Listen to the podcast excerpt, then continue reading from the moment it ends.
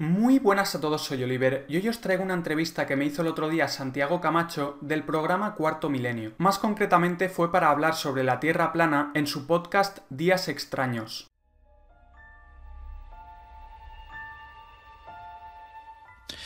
Hoy por fin, después de 18 largos programas, inauguramos el capítulo de entrevistas en Días extraños. Y había que hacerlo con una entrevista que fuera especial, con una entrevista que pusiera a prueba la filosofía de este programa. Oliver Ibáñez es posiblemente el youtuber más polémico que te puedes encontrar ahora mismo en la red. Y no lo es en vano, lo es porque defiende una teoría que más a contracorriente de lo que pensamos la mayoría de nosotros no puede ir defiende la teoría de la Tierra plana. Ha escrito un libro, Tierra plana, la mayor conspiración de la historia, y ha tenido a bien, ha tenido la amabilidad de aceptar la invitación de Días Extraños para venir aquí a exponer sus ideas, sus teorías y sus planteamientos. Oliver, bienvenido y muchísimas gracias por aceptar la invitación de Días Extraños.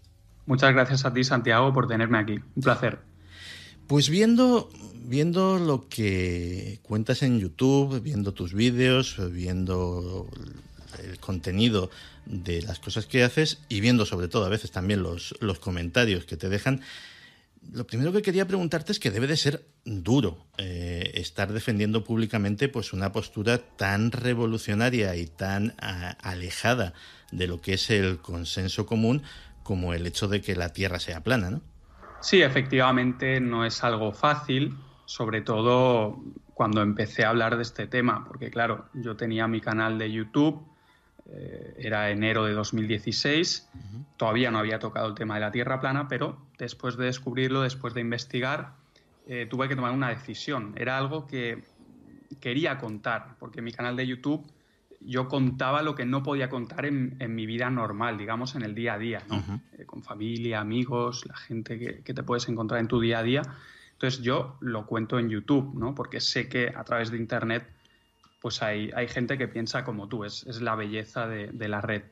Entonces tuve que tomar una decisión de si hablar del tema o no. Al final tomé la decisión, hice el primer vídeo eh, con un poco de miedo, digamos, ¿no? al, al qué pensarán mis suscriptores y bueno, pues eh, al subir mi primer vídeo perdí creo que 100 suscriptores de golpe, pero para mi sorpresa, al cabo de unos días eh, se suscribieron como 500 o 600 personas de golpe con mi primer vídeo de la Tierra plana. Entonces hostia, esto es bastante curioso, ¿no? Y bueno, claro, eh, poco a poco la cosa ha ido en aumento. los vídeos, pues hay varios sobre este tema que he publicado que se han hecho virales. Eh, y hay mucha gente que conoce el tema en español y claro, hay gente que te apoya, pero también hay muchísima gente que me insulta a diario, ¿no? Un vistazo rápido a mis vídeos, a la sección de comentarios, ya puedes ver un poco el, panorama y desde el día uno ha sido así. Pero por la razón que sea, yo eh, tengo esa capacidad de que digamos que no me afecta, ¿no? Eh, que, sigo hablando del tema y ya espero esos comentarios negativos, ya sé que van a estar ahí, porque es un tema que, como dices, es tan, eh, causa tanta controversia que, la gente explota. Oliver, tú eres eh, licenciado en Derecho, con lo cual has tenido una educación completamente normal. Has ido al colegio, has ido al instituto, has ido a la universidad, y a mí me interesa en qué punto una persona que ha tenido eso, la misma educación que todo el mundo, se aleja de ese camino trillado de los demás y decide defender una teoría tan, digámoslo así, poco convencional como la planitud de la Tierra. Bueno, yo llevo en el, mundo de la conspiración desde hace ya 10 años más o menos. Mi canal de YouTube lo abrí en 2012.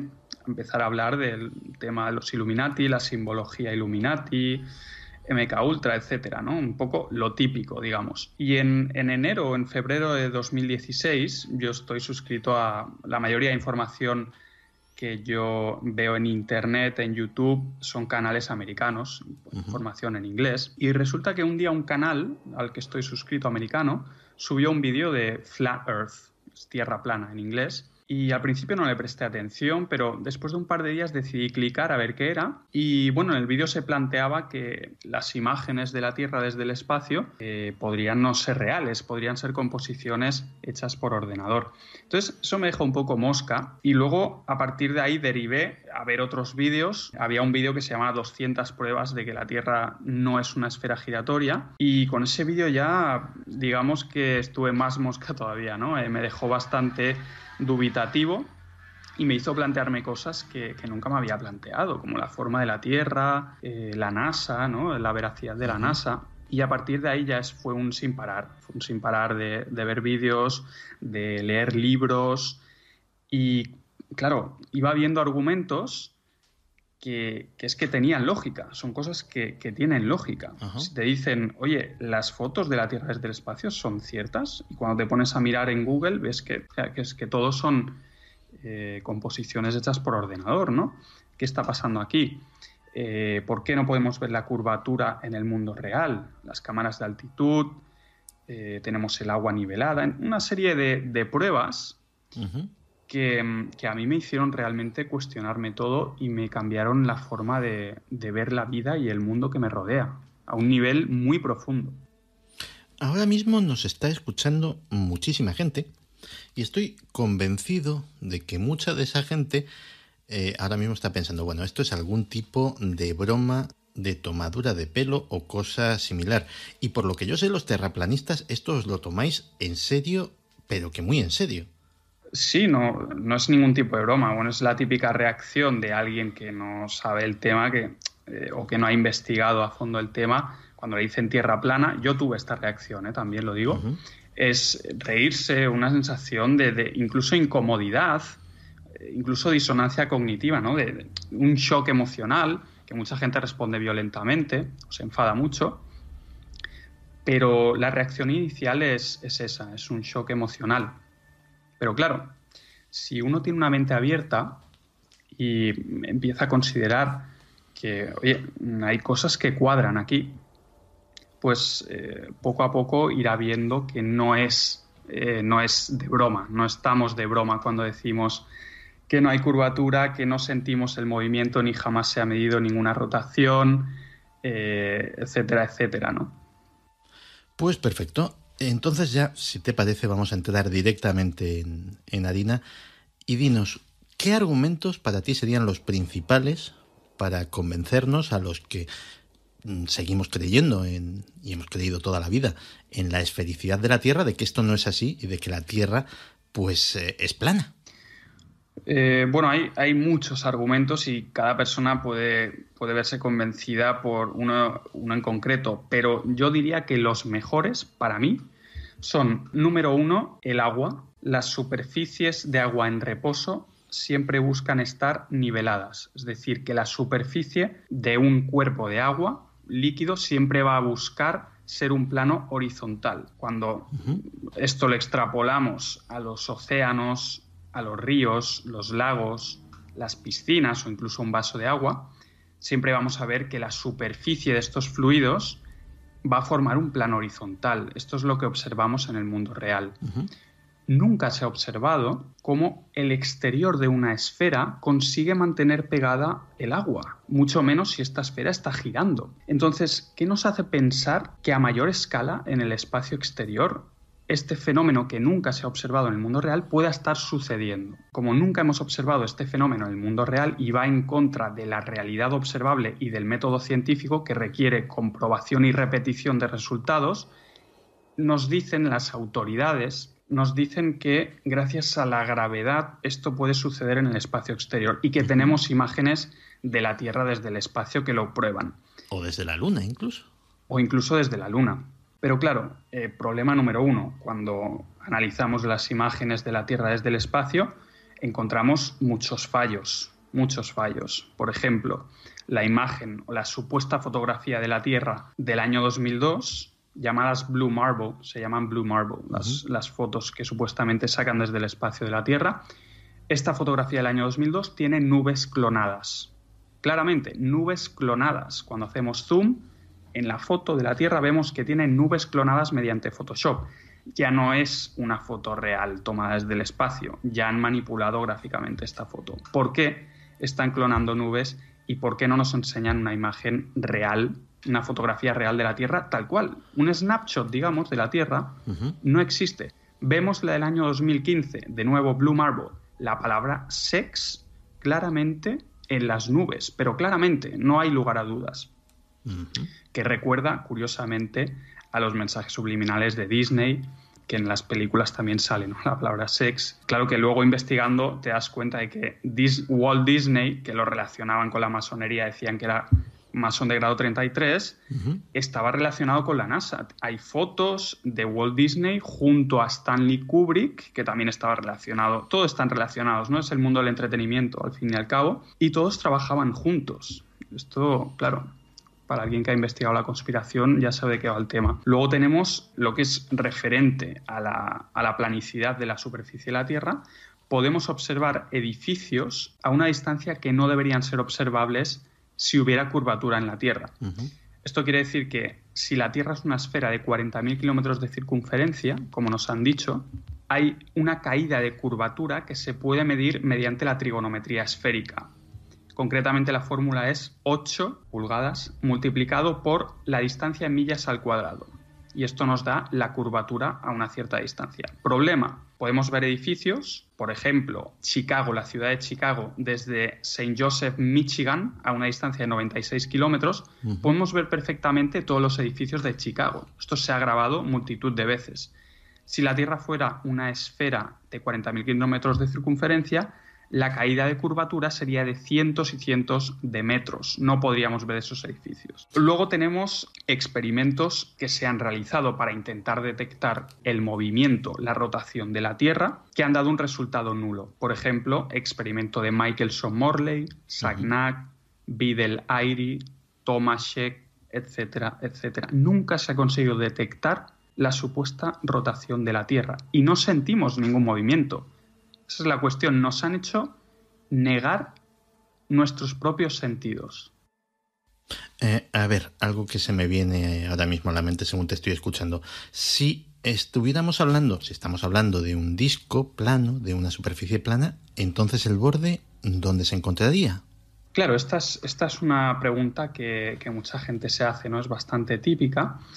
Y aquí lo que hay que entender es que existe un tratado antártico desde la Guerra Fría que curiosamente firmaron tanto los Estados Unidos como la URSS, Unión Soviética, en plena Guerra Fría lo firmaron los dos, se pusieron de acuerdo por algún motivo desconocido y bastante sospechoso y firmaron un tratado que prohíbe el libre acceso a esta zona por parte de los ciudadanos normales y corrientes como tú y como yo. Entonces, ¿qué pasa? Que este mismo año han vuelto, digamos, a reforzar este tratado y han prohibido aún más el libre acceso. Por lo tanto, nosotros no podemos verificar qué hay en la Antártida. Por eso también es una zona de, mucho misterio y que mucha gente habla de lo que hay en la Antártida, bases ovni, etcétera, etcétera. Porque es una zona que no se puede explorar libremente. Cabe, cabe decir que hay un mapa de la Tierra plana o un modelo que dice que, la Tierra es una especie de disco, ¿no? como un círculo y que en el borde exterior está la Antártida. Este es uno de los modelos uno de los posibles mapas. Claro, luego hay otras posibilidades porque no podemos acceder, no podremos verificar qué hay más allá. Por lo tanto, la cuestión de si hay un borde o no es algo desconocido porque no podemos acceder. Las autoridades parecen ser los únicos, el gobierno, las autoridades que pueden acceder a estas zonas restringidas. Vale, entonces estaríamos hablando de que el borde estaría delimitado por la superficie o por el contorno de la Antártida. Y la otra pregunta que se me venía a la mente era, ¿y si estamos hablando de una superficie plana, qué hay debajo? ¿Qué hay en la otra cara de, la Tierra? Claro, eh, luego hay, otro, hay otra idea que dice que hay tierras más allá de la Antártida, tierras inexploradas. Incluso el almirante Bert, que hizo una expedición, la mayor expedición que se ha hecho en la Antártida por parte del ejército estadounidense. Operación High Jump. Sí, High Jump. Él dijo, él declaró, de hecho está, eh, que lo he puesto en muchos vídeos, ¿no? Su declaración en vídeo, que dice que había un continente entero inexplorado, con recursos ahí eh, muy interesantes, ¿no? Recursos naturales que interesan tanto a los gobiernos como a los científicos de cualquier nación. Eso es lo que dijo el almirante Bert. Hay un modelo de, tierra plana que, lo pinta como con, más tierras, ¿no? más allá de, este muro de hielo. Luego también está la idea de, un domo, una cúpula, una bóveda celeste, que se menciona en Génesis, ¿no? en el Génesis de la Biblia, Claro, en estas zonas restringidas podría estar el límite de este domo que, puede recubrir, puede estar recubriendo la Tierra. Entonces, o hay más tierras inexploradas o hay efectivamente un límite. Yo personalmente creo que sí hay confines, porque en el libro de Enoch, no sé si, te suena el libro de Enoch, eh, se habla de que la Tierra tiene unos confines hay un límite donde se acaba el cielo y donde se acaba la tierra, y más allá no hay nada, está el abismo, ¿no? Em, podríamos decir que, el sitio donde habitan eh, los seres espirituales o los espíritus. Entonces, la idea sería que aquí en la tierra habitamos físicamente y más allá de los límites o de los confines sería un sitio pues, donde habitan espíritus o otro tipo de seres. Acabas de, mencionar el libro de Enoch y esto me, recuerda a otra, otra pregunta que, quería hacerte. ¿El movimiento terraplanista, todo esto tiene algún tipo de connotación religiosa? No tiene por qué, pero a la vez sí que está muy relacionado con lo que se dice en la Biblia, y no solo en la Biblia, mm. sino en, en otras religiones e incluso en antiguas civilizaciones. Porque eh, si nos podemos mirar la cosmología, la, cosmovisión que tenían las antiguas civilizaciones, los mayas, etcétera, etcétera, todos decían que la Tierra era un plano cubierto por una especie de, bóveda, una cubierta. Algunos decían que era una cubierta metálica, pero los egipcios, por ejemplo, eh, tienen muchos, eh, muchos gráficos que muestran una especie de domo de firmamento recubriendo la tierra, como si fuera una especie de, cúpula.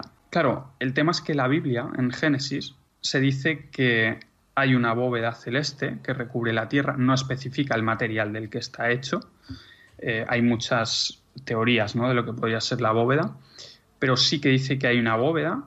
Eh, dice que las luminarias, el sol, la luna, las estrellas, son luminarias muy cercanas que están en la bóveda para alumbrar la Tierra. En el interior de la bóveda. Se dice en la bóveda celeste. Entonces hay gente que lo interpreta como que están detrás, que están dentro, pero sí que da a entender que están muy cerca de la Tierra. Y claro, la Tierra plana, cuando uno investiga, se da cuenta de que las luminarias efectivamente sí que parecen estar muy cerca, o al menos muchísimo más cerca de lo que nos han contado. ¿no? Nos dicen que están en el espacio exterior, pero sin embargo, cuando hacemos zoom con un telescopio, con una cámara como la Nikon P900, que tiene un zoom muy bueno, podemos enfocar la luna sin tener que cambiar el, tipo de enfoque. O sea, como si estuviéramos enfocando un edificio en la distancia realmente, o una montaña. Claro, esto nos dice que, que, está muy cerca. Cuando enfocamos estrellas, yo esto me dejó bastante alucinado y una de las cosas por las que investigué más la Tierra plana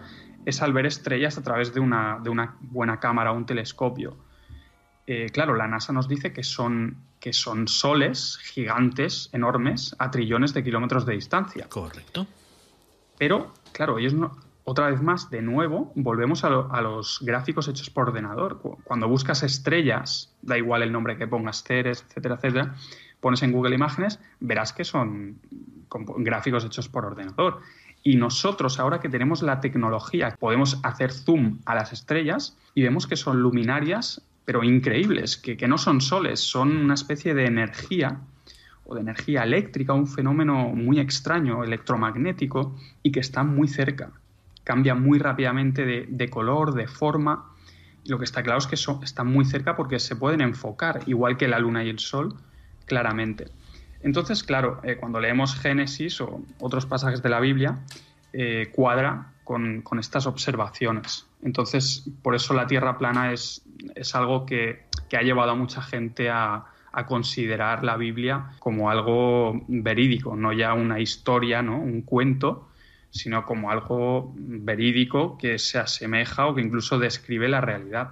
Sí, claro, porque con ese modelo cosmológico, digámoslo así, Mm, explicaciones estrictamente científicas a la existencia del planeta y de lo que vemos en el cosmos serían difíciles, ¿no? Habría que recurrir a explicaciones sobrenaturales. Según la Biblia, quieres decir. O según, o, según los Vedas, o sea, según, según algún tipo de sobrenaturales, eh, implicando efectivamente a, una fuerza creadora más allá de las capacidades humanas, un dios.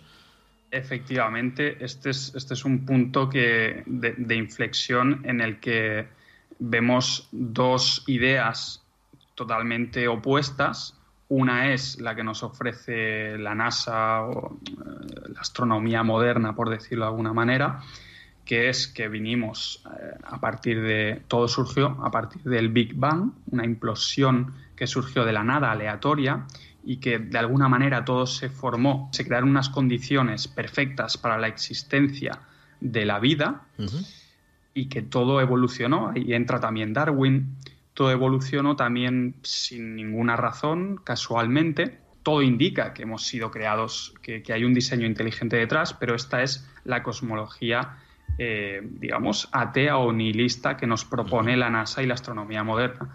Por el otro lado, tenemos eh, la idea de la creación, descrita no solo en la Biblia, sino en, más textos antiguos y, y, otras religiones que no sea la cristiana. Vemos la idea de que Dios esto se dice en Génesis, creó todo, con un propósito, hay un diseño inteligente detrás de todo, lo cual en mi opinión cuadra con lo que observamos. Vemos que todo está perfectamente diseñado, empezando por nosotros mismos, el cuerpo humano. Si analizamos, por ejemplo, el ojo humano, es alucina, es la mejor pantalla, mucho mejor que cualquier pantalla que hay hoy en día creada por el ser humano, ¿no? artificial.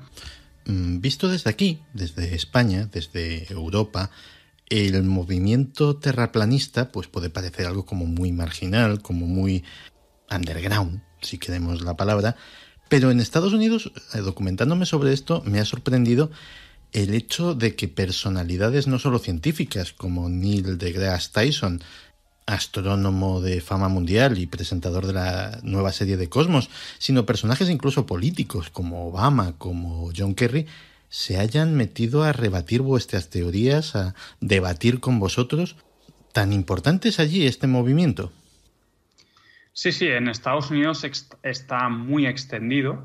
Eh, de hecho, claro, yo empecé viendo vídeos en, inglés y ahí realmente mm, hay muchísima gente. Hay miles, sin exagerar, miles y miles de canales de YouTube dedicados exclusivamente al tema de la Tierra plana cada vez hay más gente, claro, hablando sobre el tema. Ha crecido muchísimo el tema en, cuestión de un año. ¿eh? Y claro, ya hay personalidades. Estuvo Kyrie Irving, el All-Star de la NBA, diciendo que él cree en la Tierra plana. Esto causó un boom también mediático ¿no? sobre el tema. Luego estaba Shaquille O'Neal mencionándolo y otros deportistas también que han estado por ahí mencionándolo. Efectivamente, Juama lo está mencionando continuamente y más políticos también lo han mencionado, por supuesto para intentar ridiculizarlo, ¿no? Pero el tema es que se está mencionando y el tema no, parece que vaya menos, sino todo lo contrario. Eh, cada vez hay, hay más gente que, si vemos, si buscamos los resultados de búsqueda en Google, por ejemplo, Google Trends, vemos que va hacia arriba, ¿no? Constantemente. Entonces, claro, eh, se les está yendo de alguna manera de las manos con esto de Internet, de YouTube, porque el alcance es brutal, es de millones. Y ahora en español también está creciendo. Cuando yo empecé no había nadie, digamos, ¿no? hablando sobre esto en español, pero ahora hay muchos canales y hay mucha gente hablando. Ahora hay muchos canales también grandes de YouTube, eh, gente, digamos, conocida o famosa de diferentes ámbitos que se están enterando del tema, que me han contactado y tal. Entonces, claro, es, un tema que está en plena ebullición, digamos, ¿no? Por supuesto, eres consciente de que esto implicaría, como dices en el título de tu libro, la mayor conspiración de la historia. Estaríamos hablando de que todos los astrónomos, astrofísicos, ingenieros eh, aeronáuticos, ingenieros espaciales, estarían en el ajo y nos estarían mintiendo. Eso sin contar con que tendrían que estar implicados todos, los países del mundo, Estados Unidos, Rusia, China, Corea del Norte, no es demasiada gente. Sí, esto también es algo que la gente se plantea, es si están involucrados todos, pilotos de avión, todos los científicos del mundo. Eh, la respuesta es no, solo hace falta, muy pocas personas hacen falta para llevar a cabo todo este, todo este engaño, realmente. Porque si nos paramos a pensar cuánta gente ha ido al espacio desde 1959, eh, no pasan muy pocas personas realmente. Muy pocas personas han ido al espacio. Entonces, no es eh, descabellado pensar que esta gente de la NASA que supuestamente ha ido al espacio mm, estén relacionados con, la masonería. Sabemos que la NASA está relacionada con la masonería. Hay muchos, muchos astronautas que, han, que son masones y han sido masones. Esto se sabe a ciencia cierta, en datos, ¿no? logías y tal. Entonces, eh, tenemos la parte de la NASA que, bueno, ahí no es difícil hacer el engaño realmente. Y luego tenemos el, tema científico, que cuando miramos las personalidades científicas de hoy en día, por ejemplo, eh, Neil deGrasse Tyson, Bill Nye, Carl Sagan, eh, incluso de, de, otros ámbitos que no son la astronomía, nos percatamos que en realidad son actores, son actores. En su currículum, digamos, eh, pone que son actores, es que han salido en películas, en, series, etcétera, están en el mundo de la televisión constantemente. Entonces, eh, claro, cuando analizamos los argumentos que dicen, vemos que en realidad no son nada científicos. Cuando salen en televisión están haciendo un show. Y luego, claro, tenemos a la gente profesional. ¿Esto qué sucede? Que yo he ido a la universidad y sé cómo funciona. Tú vas a la universidad, te dan unos libros, pero claro, los temarios que te están enseñando, en su mayoría, sobre todo en, las universidades públicas, ¿quién lo establece lo que aprendes en la universidad? Eh, las autoridades, realmente, el gobierno, ¿no? Y en el colegio lo mismo. Entonces, nos están enseñando lo que ellos quieren que aprendamos. Hay muchas cosas, sabrás, importantes, vitales, que no nos enseñan en absoluto, ni siquiera en la universidad. Entonces, claro, cuando uno dice que están involucrados todos los científicos en esto de, ocultar la Tierra plana, no, es que realmente la gente crece recibiendo una educación que les limita la información que están recibiendo y que luego pueden aprender. Y ya para finalizar quería preguntarte si resulta que podéis demostrar esto y que de repente pues eh, vuestra hipótesis resulta ser cierta y todo el mundo cae en ello, pues efectivamente la conmoción social iba a ser brutal. Pero ¿y si es al revés? ¿Y si por ejemplo yo que sé Elon Musk empieza a popularizar el turismo espacial y un montón de gente empieza a dar vueltas por el cosmos y a venir con el relato de que efectivamente la, la Tierra es redonda? Eh, la decepción vuestra no sería mucho menor, ¿no? Eh, sí, claro, si fuera real sí, pero aquí, claro, hay que, hay que saber que SpaceX, Elon Musk, en realidad dicen que son una, agencia privada, tal, pero en realidad colaboran y trabajan conjuntamente con la NASA. ¿no? Eh, son una especie de, de, empresa hermana de la NASA y, cuando analizamos las, grabaciones de SpaceX, vemos que son exactamente las mismas que ofrece la NASA, los mismos, las mismas cámaras, los mismos ángulos desde el cohete. Eh, grabaciones que ya ah, sabemos que son fraudulentas de la NASA se repiten en, en SpaceX. Entonces, claro, ahora están promocionando más y más, quizá tenga algo que ver el boom este de la Tierra plana, eh, están promocionando más y más esto de los, de los viajes eh, espaciales, ¿no? Turismo espacial, que van a ir a la Luna en el 2024, incluso antes, eh, que van a ir a Marte también en breves.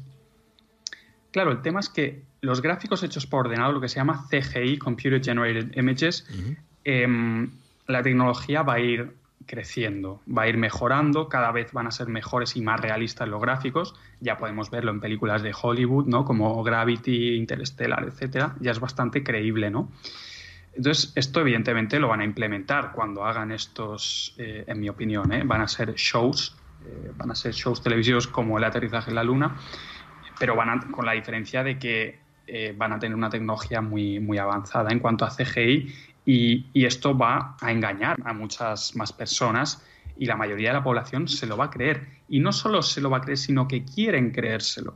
Quieren creer que es real porque, sobre todo alguien que no sabe del mundo de la conspiración o que no ha investigado nada, ni siquiera concibe la idea de que el gobierno le pueda engañar a este, a este nivel. ¿no? Entonces, como digo, van a haber gráficos mucho mejores con el paso de los años. no quiero ni imaginar en 10 años lo realista que será ya eh, lo que muestre la NASA, SpaceX, etcétera. Entonces, claro, mucha gente dirá, bueno, estamos yendo al espacio, turismo espacial, estamos yendo a Marte, pero, mm, claro, eso eh, van a ser gráficos hechos por ordenador, ¿no? Va a ser un show.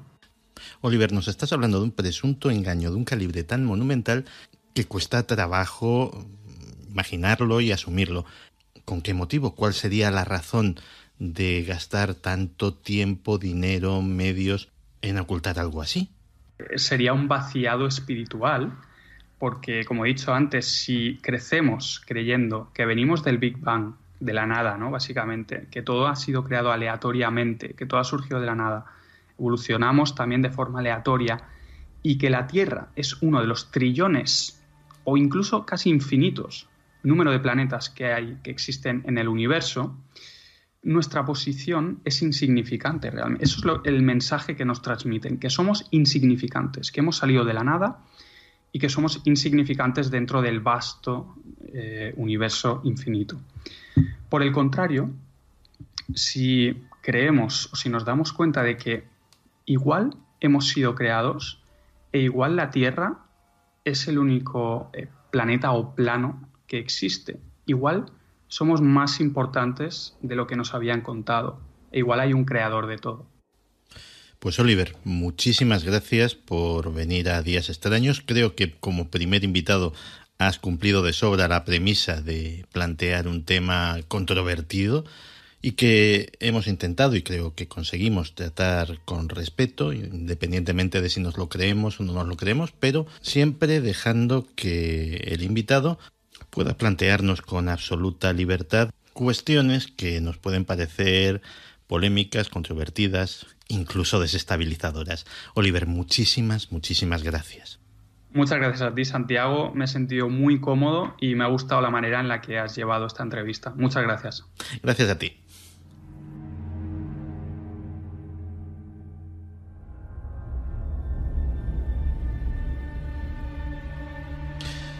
¿Os imaginabais que en 2017 nos íbamos a encontrar a alguien como Oliver que nos iba a plantear una idea que creemos tan superada como que la Tierra es plana? Ya os lo he dicho antes, mi misión aquí no es juzgar nada de lo que hemos oído, en todo caso, la vuestra. Pero sí que estaréis de acuerdo conmigo en que vivimos días extraños.